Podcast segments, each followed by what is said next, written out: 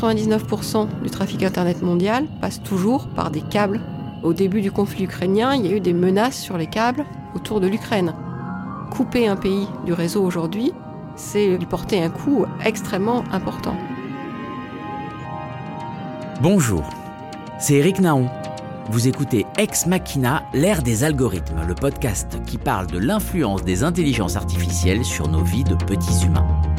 Et vous savez que chez les IA, c'est un peu comme dans la famille royale d'Angleterre. Vous avez des petits nouveaux qui cherchent à capter toute l'attention.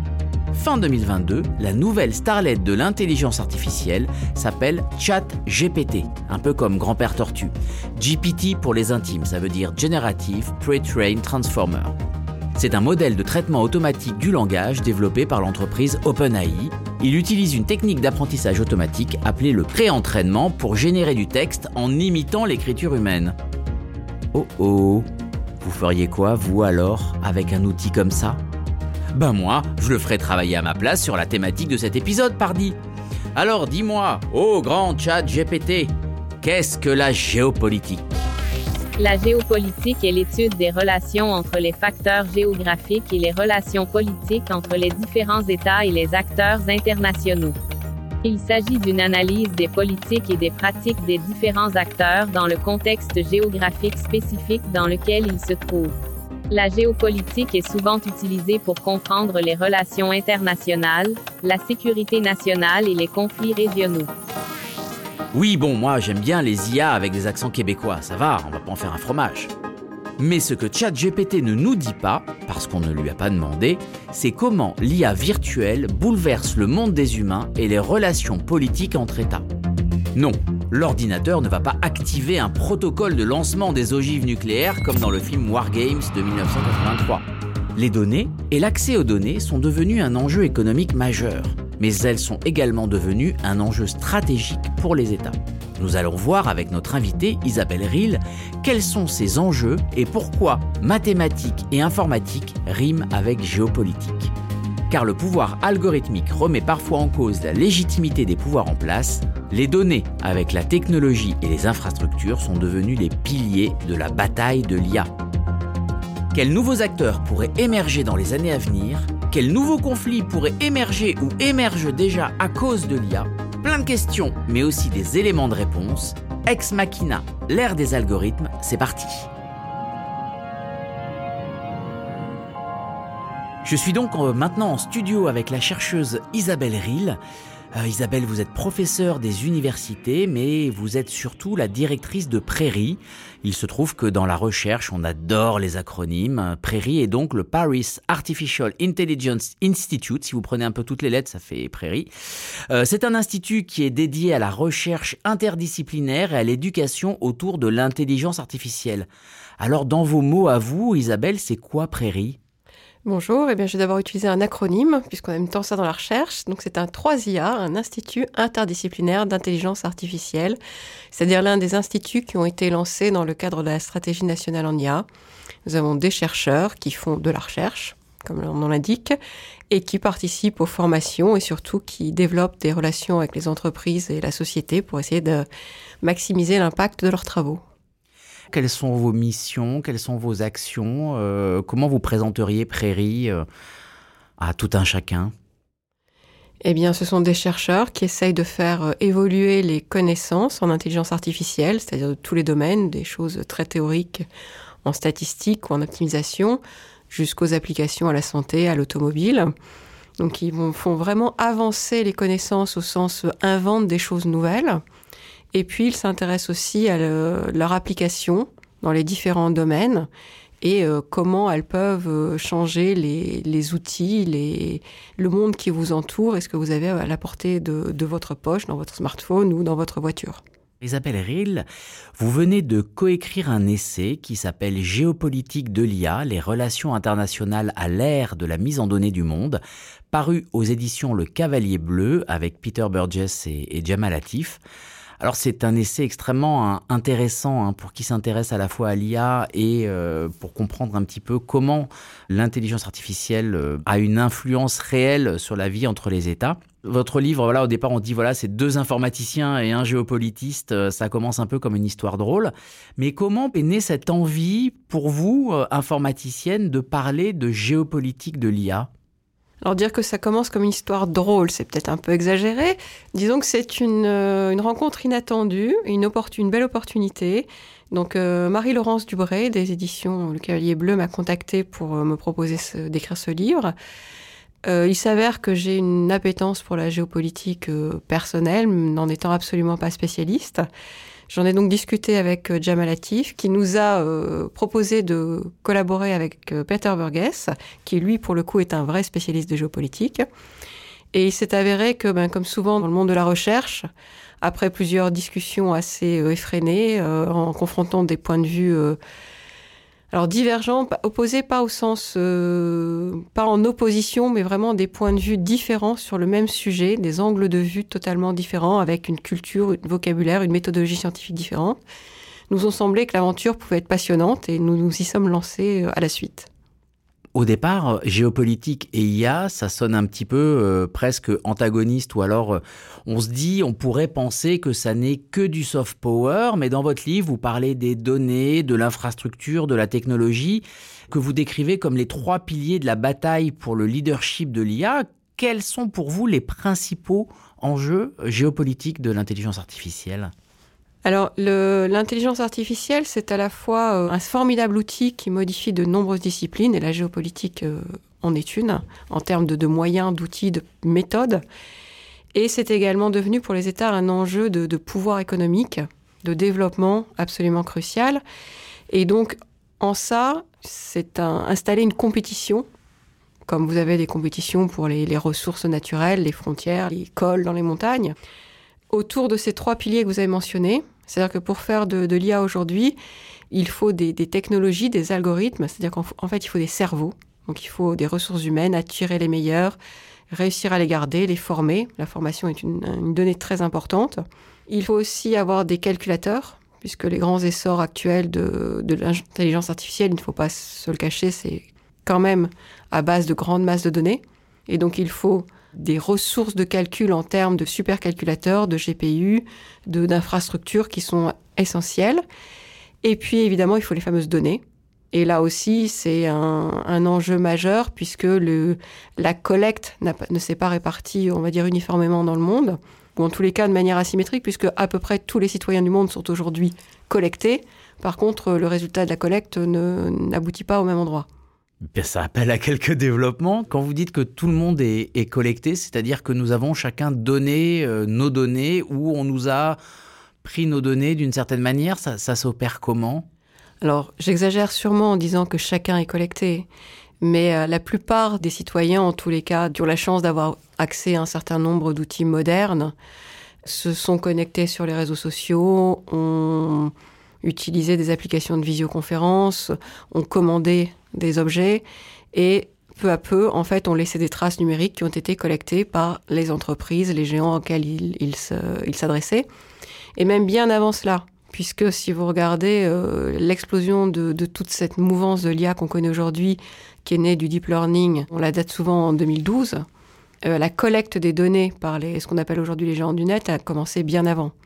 Toute cette vague de produits gratuits euh, Gmail, le mail gratuit pour tous en étant une, a commencé bien avant cette explosion. Et donc la, thésaurisation sur des masses et des masses de données euh, date, euh, je ne sais pas la date exactement en fait, mais au moins d'une vingtaine d'années. On pouvait penser que c'était un trésor de guerre pour des entreprises privées qui ne savaient pas quoi en faire. À quel moment ça intéresse les États dans leur globalité? Vous parlez de leadership dans la bataille de l'IA. Quelles sont les stratégies des différents pays pour, pour parvenir à ça? Alors, dans votre question, il y a le quand et le comment. Le quand, euh, là aussi, c'est assez difficile à dater puisqu'on ne sait pas forcément tout ce que font les États. En tout état de cause, je pense que l'ensemble de la planète a pris conscience avec euh, ce fameux article sur LexNet en 2012 de l'explosion qu'il y avait de la révolution qui était en train de se produire. Et ça n'a pas cessé depuis. C'est-à-dire que les, progrès ont été constants, se sont euh, élargis sur de nombreux domaines. et peu à peu euh, ont touché des choses qui n'étaient plus juste commerciales ou juste numériques, mais sur des sujets beaucoup plus importants. On a vu les, problèmes de manipulation d'opinion, des choses comme ça dans la presse. Et donc les États se sont un peu à la fois emparés du sujet et ont commencé à poser des stratégies nationales à partir de 2017. Et là, on a eu euh, un certain nombre d'États qui, ont suivi la, course. C'est le Canada qui a ouvert la marche. Aujourd'hui, j'ai regardé euh, hier sur le site de l'OCDE, il y a 68 stratégies nationales recensées, euh, en dehors évidemment celles de l'OCDE, celles de l'Europe et de toutes les institutions supranationales. D'accord. Et pour euh, que les choses soient claires, quelle est celle de la France, par exemple, en quelques mots? Alors, les, stratégies des, on va dire, des pays qui nous entourent, avec lesquels on collabore, ont toutes des piliers assez similaires. En tous les cas, celle de la France a été lancée autour d'évidemment la recherche, l'innovation, la formation, et puis tout ce qui est euh, développement des entreprises, développement économique, pour essayer de créer bah, les leaders de demain, de, se positionner sur les nouveaux marchés. Donc ça, ça implique des volets d'investissement, donc à la fois, comme je l'ai dit, en R&D, en formation, et aussi un certain nombre d'actions d'investissement pour favoriser le développement des entreprises. Donc l'idée serait pour des pays comme la France de travailler massivement autour de, d'investir autour de donc d'innovation, de recherche pour avoir les meilleurs applicatifs de deep learning ou de trouver les deep learning de demain ou les chat GPT de demain On pourrait le résumer comme ça, oui. Il s'agit à la fois de créer la ressource amont, là pour le coup la recherche, qui va dans des directions et bien évidemment qu'on ne peut pas prévoir par définition, et donc qui va, on l'espère, créer les futures ruptures. Et une rupture par définition, ça ne se prédit pas. Mais en même temps, de poser toutes les briques de toute la chaîne qui permet d'amener ces ruptures eh bien, à des innovations concrètes, des produits concrets, des entreprises, des débouchés, des emplois. Et également, puisque je vous ai dit que la, ressource essentielle de tout ça, c'est le capital humain, et aussi de former les générations de techniciens, d'ingénieurs dont les entreprises auront besoin pour faire progresser ce secteur on imagine que tous les pays ont un peu ce, volet, euh, justement, recherche-formation pour amener la, main-d'œuvre euh, dans ce capital. Est-ce qu'on a vu des pays monter en puissance ou est-ce qu'il y a des États dont on sait qu'ils vont prendre une euh, place prépondérante dans le paysage géopolitique grâce à l'IA Alors, sur le volet formation, je ne suis pas sûre qu'il y ait eu de grandes tendances de renversement. Les États-Unis sont toujours très attractifs au niveau international pour les étudiants, leur grande université très cotée. La France n'est pas si en reste qu'on peut l'imaginer sur le sujet. L'école française de mathématiques et d'informatique est très connue, très reconnue. Ce n'est pas pour rien qu'un certain nombre d'entreprises étrangères installent leur labo de R&D en IA en France, simplement pour être au plus près de ces talents. Et donc la stratégie française, c'est de continuer à investir sur ces formations. La plupart des pays le font mais ça reste quand même un système universitaire qui se base sur des universités existantes avec des enseignants-chercheurs. On n'invente pas une université du jour au lendemain. Et pour continuer à, déblayer un petit peu les, poncifs, est-ce que les acteurs privés, les géants du numérique peuvent être considérés comme des nouveaux États ou est-ce qu'on s'illusionne complètement? Ça, c'est une très bonne question. Les géants du numérique ont acquis une puissance extraordinaire en termes économiques et en termes de, visibilité.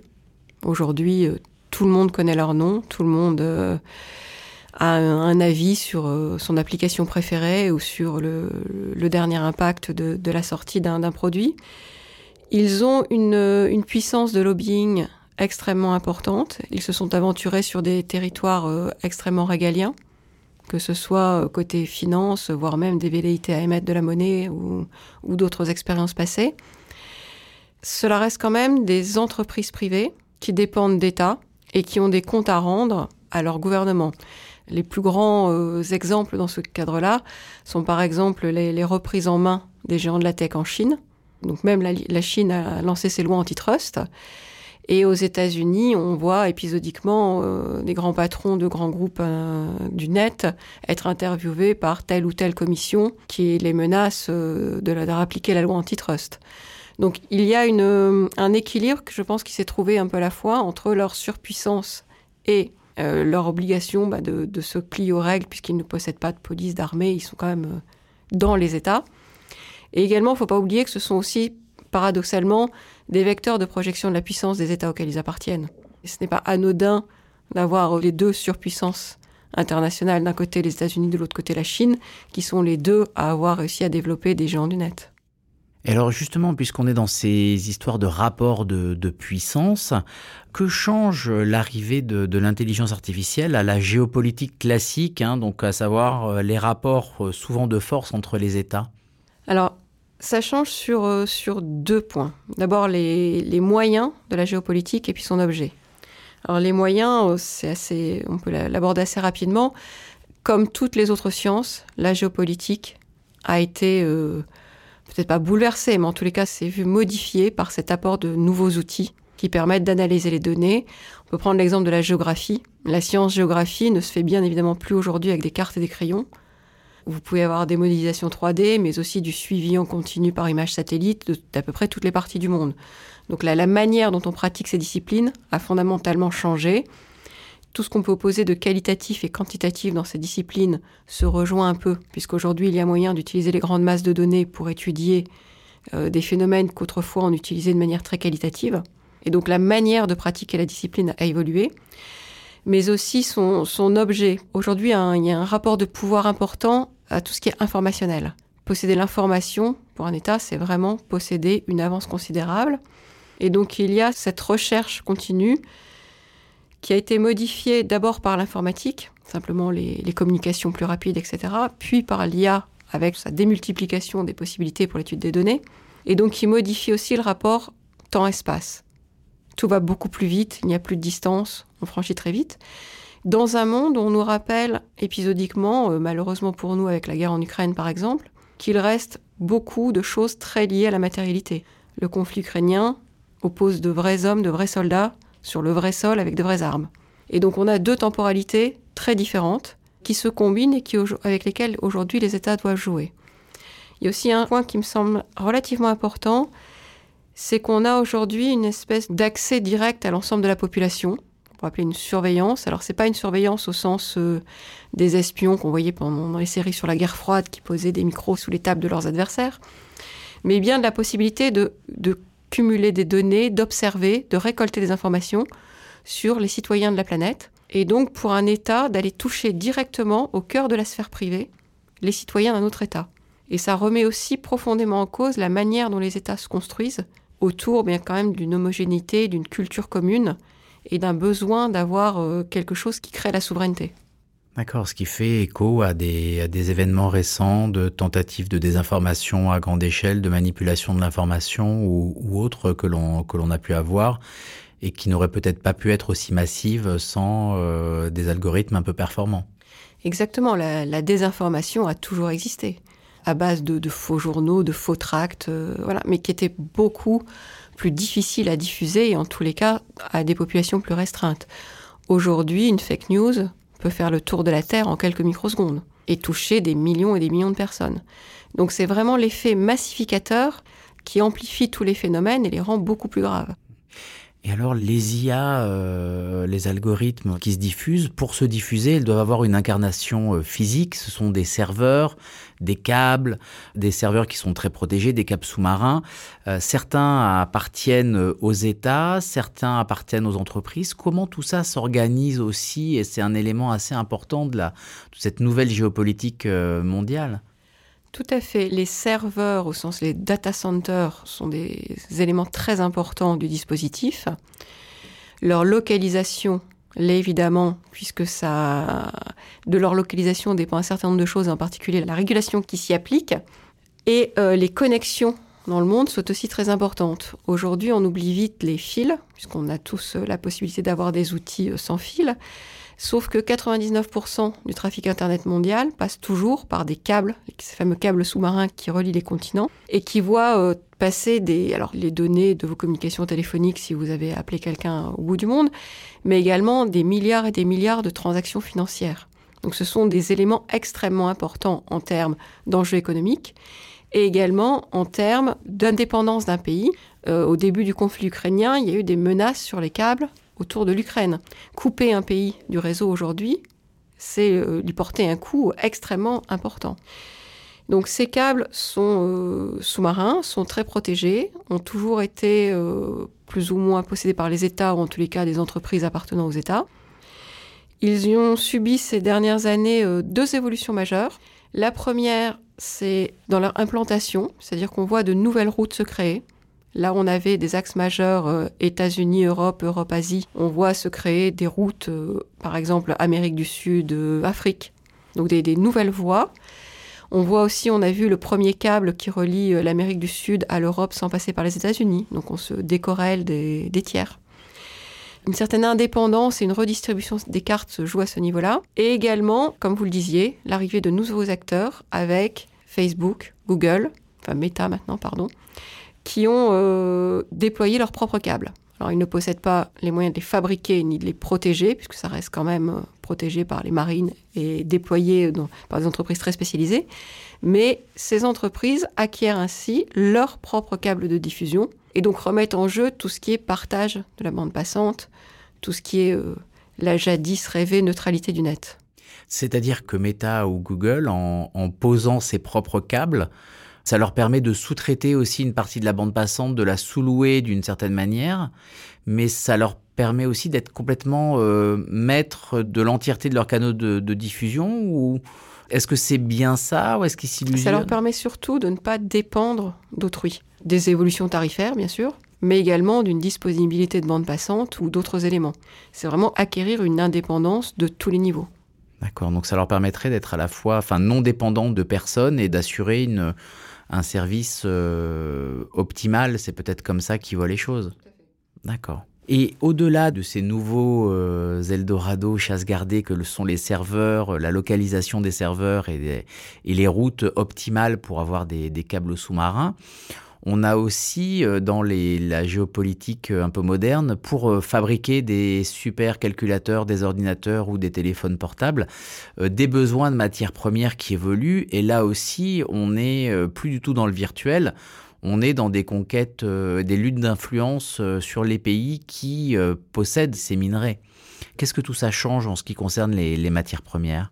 Alors les, matières premières nécessaires à la fabrication des processeurs et de toutes les merveilles qui occupent à la fois nos poches et nos véhicules sont des ressources extrêmement convoitées. Aujourd'hui, l'ensemble de la planète dépend principalement de la Chine, qui doit encore à peu près fournir 60% des terres rares, qui avait les réserves les plus connues. Alors quand je dis avait, c'est qu'on en découvre de nouvelles.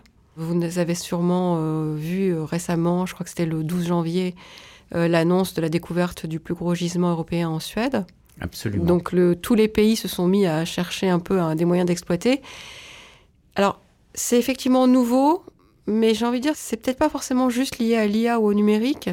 On constate ces dernières années un retour vers euh, un besoin de chaque État d'essayer de maîtriser ses sources d'approvisionnement et de ne plus trop dépendre d'autrui. Et donc effectivement, cette ressource qui est très précieuse, eh bien, euh, fait partie du lot et des ressources qu'on essaye de s'assurer un peu comme les câbles dont on vient de parler, c'est-à-dire avoir ses propres approvisionnements et une certaine autonomie. Et est-ce que euh, l'accès à, ces minerais pourrait conduire, par exemple, des, des États à, fomenter peut-être pas des coups d'État, mais à accentuer euh, une influence, quitte à faire partir un pays euh, anciennement ami? Est-ce qu'on pourrait assister comme ça à des nouvelles alliances, des redistributions de cartes? Bien sûr, le, comme toutes les ressources. Je pense que le, sous-sol euh, du continent africain contient encore beaucoup de, ressources extrêmement convoitées par le reste du monde et que la manière dont il est exploité n'est pas toujours euh, à l'honneur de cette autre moitié du monde. Et je pense que ça va pas s'arrêter aujourd'hui. Oui, bien sûr. Et enfin, puisqu'on balaye un petit peu tout ce que recoupe euh, l'intelligence artificielle et la manière de s'assurer euh, à la fois de sa pérennité ou de sa domination ou son leadership, euh, l'affrontement se situe aussi pour les États sur le terrain législatif. Il s'agit d'encadrer, il s'agit de voir un petit peu comment on peut limiter les effets de l'IA ou comment on peut en tout cas l'encadrer pour ne pas qu'il y ait de débordement ou d'usage euh, contraire à la loi ou à la morale. Comment ça s'incarne euh, aujourd'hui dans les différents États? On sait que l'Union européenne est en train de plancher sur un, acte, euh, enfin en tout cas sur une loi autour de l'intelligence artificielle. Comment ça se passe dans d'autres pays, en Inde, en Chine? Est-ce qu'on a euh, comme ça des, idées de réflexion autour de l'IA ou est-ce qu'on est un peu dans une espèce de course à l'armement, de course à l'échalote?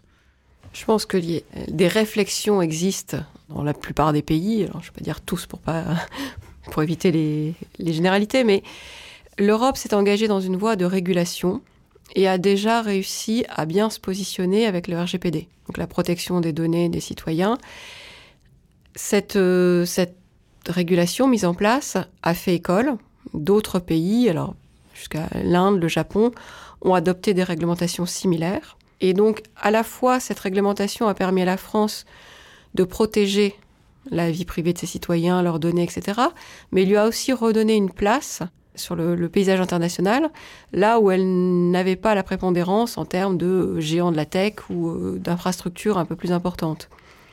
Donc, forte de ce succès, euh, l'Europe s'est engagée dans la voie de la régulation sur l'IA aussi, et en particulier tout ce qui concerne les transferts et les traitements des données et les usages qu'on peut faire de l'IA à des fins plus ou moins jugées éthiques, acceptables selon les, pays. Et donc en particulier, la réglementation qui va nous arriver dans quelques années impose des, des types de vérification, de tests, d'essais des IA avant de les mettre sur le marché en fonction d'un certain niveau de gravité. Donc il y a quatre niveaux. Certains niveaux sont interdits. Alors, par exemple, la, surveillance euh, biométrique de foule euh, en masse sera probablement interdite. D'autres États ont pris d'autres voies pour réguler euh, l'IA et en particulier l'impact des produits développés à l'étranger sur leur sol. Et certains vont même jusqu'à s'isoler, essayer d'isoler leur portion d'Internet du reste du monde, ce qui est complètement contraire à l'idée originale de ce réseau. Absolument. Eh bien, merci en tout cas. Je, voudrais juste terminer parce que en préparant cette émission, euh, vous avez dit que vous n'aimiez pas trop faire de la prospective, mais je peux pas quand même m'empêcher. Euh, je vous vois sourire et vous me voyez venir, mais vous, votre sentiment à vous, quelle va être un peu l'évolution des rapports entre les États dans les quelques années qui arrivent? Quelles sont pour vous les grandes tendances qui vont se dégager? Alors, les relations entre les États dans l'absolu, ça sort complètement de mon champ de compétences. Si on parle de l'IA, euh, j'imagine que plusieurs groupes vont se détacher avec euh, un certain nombre de pays qui sont aujourd'hui s'orienter vers une régulation euh, partagée, c'est-à-dire des, règles d'éthique de fonctionnement qui vont être approuvées collectivement et qui vont permettre une circulation des produits, enfin des, logiciels, tout ce qui se fait à base d'IA un peu, un peu plus simple. Et puis probablement d'autres pays qui ne seront pas forcément alignés, qui sont en train de s'orienter plutôt vers une isolation de leur territoire et euh, des pratiques qui ne vont pas forcément être alignées en termes de, de droits des citoyens d'information, de pratiques euh, en termes simplement même euh, d'utilisation d'IA dans des domaines comme la défense qu'on n'a pas encore abordé mais qui sont très importants. Et donc on risque d'avoir plusieurs sous-groupes qui se forment. Est-ce qu'ils vont converger à terme? Là, ça sera la question ouverte. Bien, et bien rendez-vous dans, dans 10 ans pour vérifier cela. Merci beaucoup Isabelle Rill. Euh, je rappelle le nom de votre ouvrage Géopolitique de l'IA aux éditions Le Cavalier Bleu, coécrit avec Jamal Latif et Peter Burgess. Merci beaucoup et à bientôt. Merci à vous.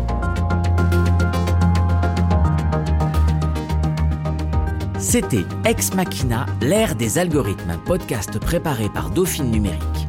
Dauphine Numérique, c'est un projet de recherche de l'Université Paris-Dauphine PSL dont l'ambition est de promouvoir un écosystème de recherche et de formation de niveau mondial et de produire des travaux transdisciplinaires sur la transformation numérique. En gros, il s'agit de comprendre l'IA et ce que son arrivée dans notre quotidien implique pour nous, les petits humains. Merci à l'équipe qui permet la réalisation mensuelle de ce podcast, comme Jamal Latif, le directeur du programme, et Stéphanie Sanlis, coordinatrice du projet. Merci à Félix Vaton, ingénieur du son, présent à la réalisation, au montage et au mixage.